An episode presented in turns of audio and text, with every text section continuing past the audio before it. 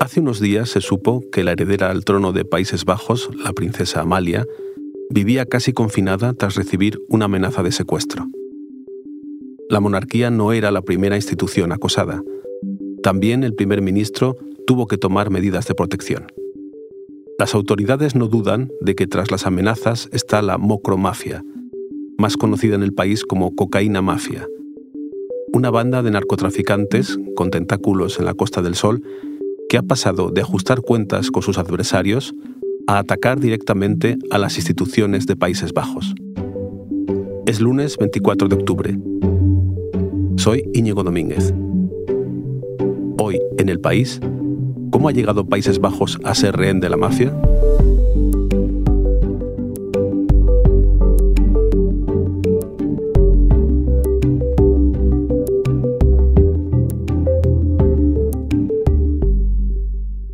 Grote zorgen rondom de veiligheid van onze prinses Amalia en premier Mark Rutte. De zogenaamde mokromafia zou het. Esto que se escucha es un conocido programa de televisión de Países Bajos donde un grupo de periodistas comenta el confinamiento de la princesa heredera Amalia.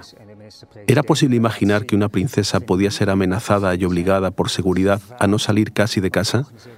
Visto desde fuera, era altamente improbable, aunque había pistas de que algo podía pasar en algún momento. En septiembre pasado, The Telegraph, el principal diario del país, informó de que el crimen organizado planeaba un ataque o secuestro contra el primer ministro Mark Rutte y contra la princesa Amalia. Pero la respuesta institucional fue el silencio, hasta que en octubre los reyes de Holanda, Guillermo y Máxima, confirmaron que su hija Amalia, de 18 años, vivía casi confinada. Como ella, el primer ministro tuvo que dejar de ir en bicicleta al trabajo. Pero, ¿quién está detrás de este ataque a la democracia neerlandesa? Al pensar en la mafia, pensamos en Italia. Yo trabajé en Italia, escrito sobre la mafia, y allí, hace ya años, los carabinieri me decían que Holanda era un agujero negro, el peor país de Europa para ellos para trabajar. Creían que Holanda subestimaba el problema y que un día iba a estallar. A partir de los 90, en Países Bajos, surgió su propia mafia, que fue escalando en su nivel de violencia hasta poner, diez años después, en jaque a ministros, princesas y periodistas. Empezó a hacerse conocida como mocromafia. Mocro es la palabra despectiva que se usa en Países Bajos para referirse a las personas de ascendencia marroquí, y sabemos quién lo ha acuñado. Um, we used that term to make an impact at the time when we started writing articles. Marin Schreiber es periodista de investigación en The Telegraph. Mi compañera Elsa Cabria lo llamó para que nos contara qué hay detrás de ese nombre y nos explicó que fue hace ocho años cuando con su colega Wouter Laumans firmaron a medias el primer libro sobre el tema. Ese año ya había al menos 15 personas asesinadas por distintos grupos mafiosos. Para comprender esta historia hay que volver atrás en el tiempo porque la mocromafia surgió en los 2000. Al principio era una alianza de grupos criminales dedicados principalmente al tráfico de cocaína. Operaban a través de los puertos de Amberes y Rotterdam para luego venderlo desde Ámsterdam por toda Europa. En 2012, esa alianza entre delincuentes empieza a desmoronarse y los problemas de la mafia dejan de ser solo suyos. Ese año se desató una guerra interna entre varios grupos criminales por hacerse con un cargamento de droga en Amberes. La sociedad vivía bastante ajena a la existencia de estos grupos que chocaban entre ellos, pero su violencia no salía de su círculo. Ni siquiera las instituciones, más allá de la policía y la fiscalía, los tenían en el punto de mira. And in 2012 there became this new generation. These are boys 20 years old. Magen cuenta que la violencia aumentaba y que cambiaba de generación, que si antes eran hombres mayores con pistolas pequeñas, ahora eran chicos de 20 años los que estaban involucrados. Por eso, como periodistas, decidieron insistir con el tema para que fuera tenido en cuenta y entrara en la agenda pública. Uh, other crime journalists, uh, they, they thought we were crazy that we would even spend uh, so much time on them. Maguen cree que es importante explicar que cuando publicó el libro, hace ocho años, a nadie le importaba el tema. Incluso dice que otros periodistas pensaban que él y su colega estaban locos, que dedicaban demasiado tiempo a comprender el fenómeno. Pero en aquel momento, en 2014, la policía decomisaba cada vez más armamento a estos grupos criminales y para 2016 la guerra entre grupos estaba tan desatada que la policía encontró el cuerpo sin cabeza de un presunto narco en un cubo de basura en Ámsterdam.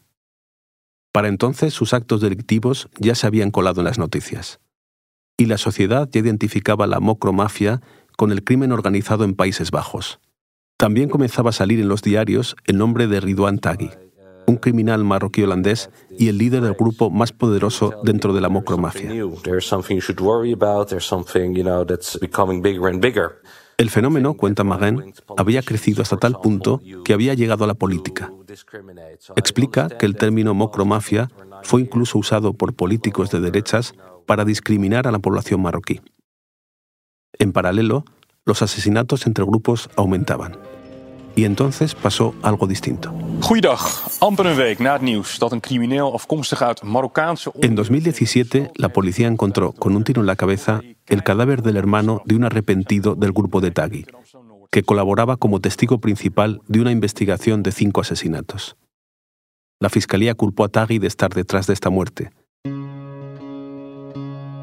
¿Por qué era distinto un asesinato más a manos de mafiosos?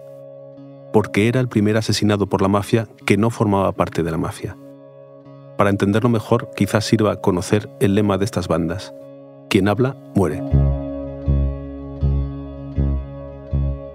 Esa ley del silencio es conocida también en España, donde la mocromafia se instaló sin hacer mucho ruido. Nos lo contaba el periodista Arturo Lezcano en un episodio de Hoy en el País dedicado a los narcos de la Costa del Sol. En los últimos años han irrumpido con fuerza, con muchísima fuerza, grupos que no estaban antes. Eh, uno de ellos es la mocromafia holandesa eh, de los Países Bajos, eh, que se viene a sumar a, a, históricos como los irlandeses. Era 2018, cuando su nombre empezó a sonar en la Costa del Sol. Primero explotó un coche bomba en Puerto Banús. Luego en Torremolinos dispararon a Amsa Siani, el muerto no era cualquiera. Era un narcotraficante que había trabajado con Taghi y le disputaba el poder del narcotráfico. La Interpol advertía entonces a la policía española que debía prestar atención a estas bandas del crimen organizado. Se sospechaba que Taghi también estaba detrás de los dos sucesos. Mientras se instalaba en España, en Países Bajos el concepto de mocromafia se popularizaba y hasta adquiría cierto glamour. El motivo es que el libro que publicaron en 2014 los periodistas Schreiber y Lomans se había convertido en 2018 en una popular serie de televisión. Como había pasado con los narcos de Colombia, México o incluso en España, la pequeña pantalla puso de moda al narco neerlandés. Esto acabó el 10 de septiembre de 2019. Se lo contó la periodista de investigación Romy Vonderburg a mi compañera Elsa Cabria en una charla telefónica. Yeah. Yeah, I think uh, I think a big turning point was in 2019 with the murder of, uh, of a lawyer. Ese día, cuenta, asesinaron al abogado del narco arrepentido del que hemos hablado antes. Y según uh, Romy, eso fue un punto de uh, quiebra para la sociedad neerlandesa. Desde entonces cambió la percepción de seguridad de un país de 17 millones de habitantes que tenía la lucha contra el cambio climático como una de sus mayores preocupaciones. La razón era una y definitiva. Si mataban a un abogado, cualquiera corría peligro, incluida la democracia. A raíz de este asesinato, periodistas, fiscales, jueces, funcionarios públicos empezaron a recibir protección especial. También el ministro de Justicia y Seguridad.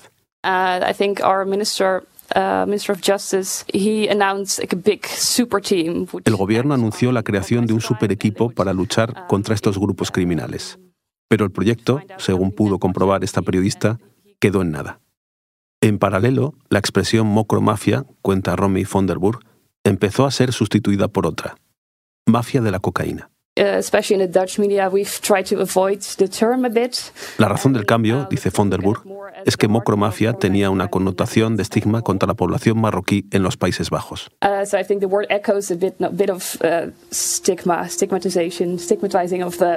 Um,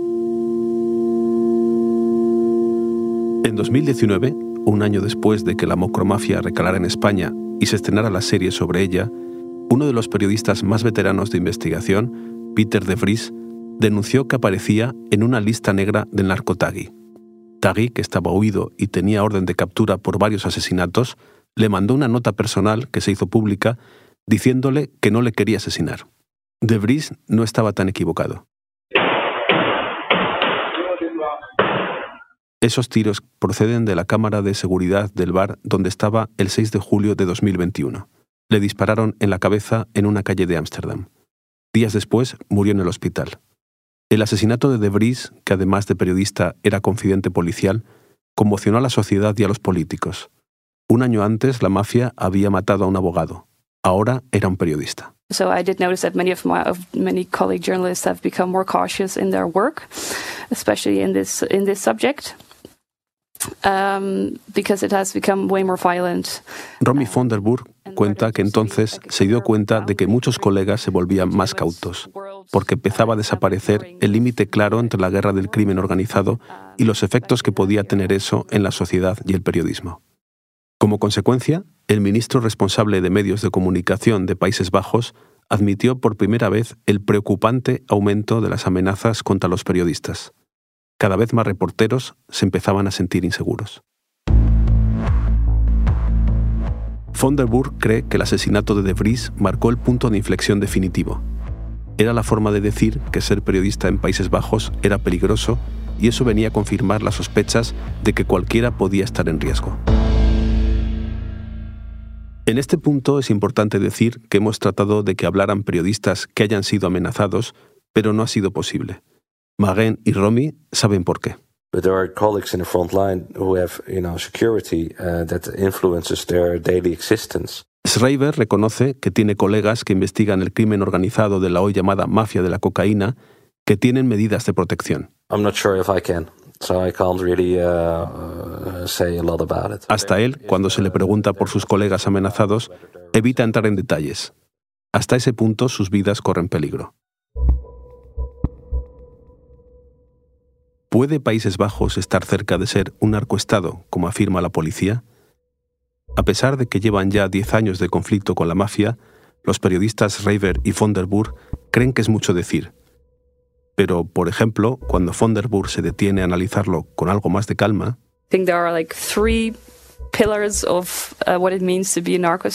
Vonderburg explica cuáles son los tres pilares que definen un narcoestado. Primero, producir a gran escala, traficar y ser país de paso. Ella cree que se cumple. Segundo, recrudecimiento de la violencia. Ella cree que también se cumple. Um, Tercero, alto nivel de penetración del narco en las instituciones. Von cree que no se cumple. Cree que el crimen organizado ni se relaciona con el gobierno ni lo controla, salvo a ciertos políticos locales. Pero eso no quiere decir que pueda negarse la realidad del crimen organizado en su país. Tampoco el giro que se ha producido en los últimos tiempos. Es un ataque directo a la democracia, dice von der Burg. Y añade Schreiber que si periodistas, políticos, jueces, fiscales y hasta una princesa están amenazados, está claro que su democracia está en riesgo.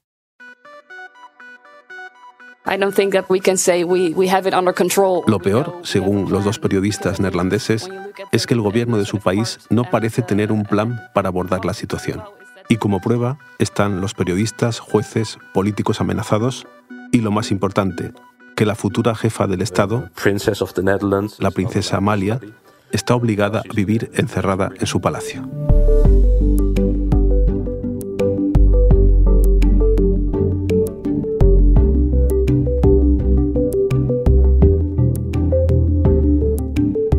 Este episodio lo ha realizado Elsa Cabria.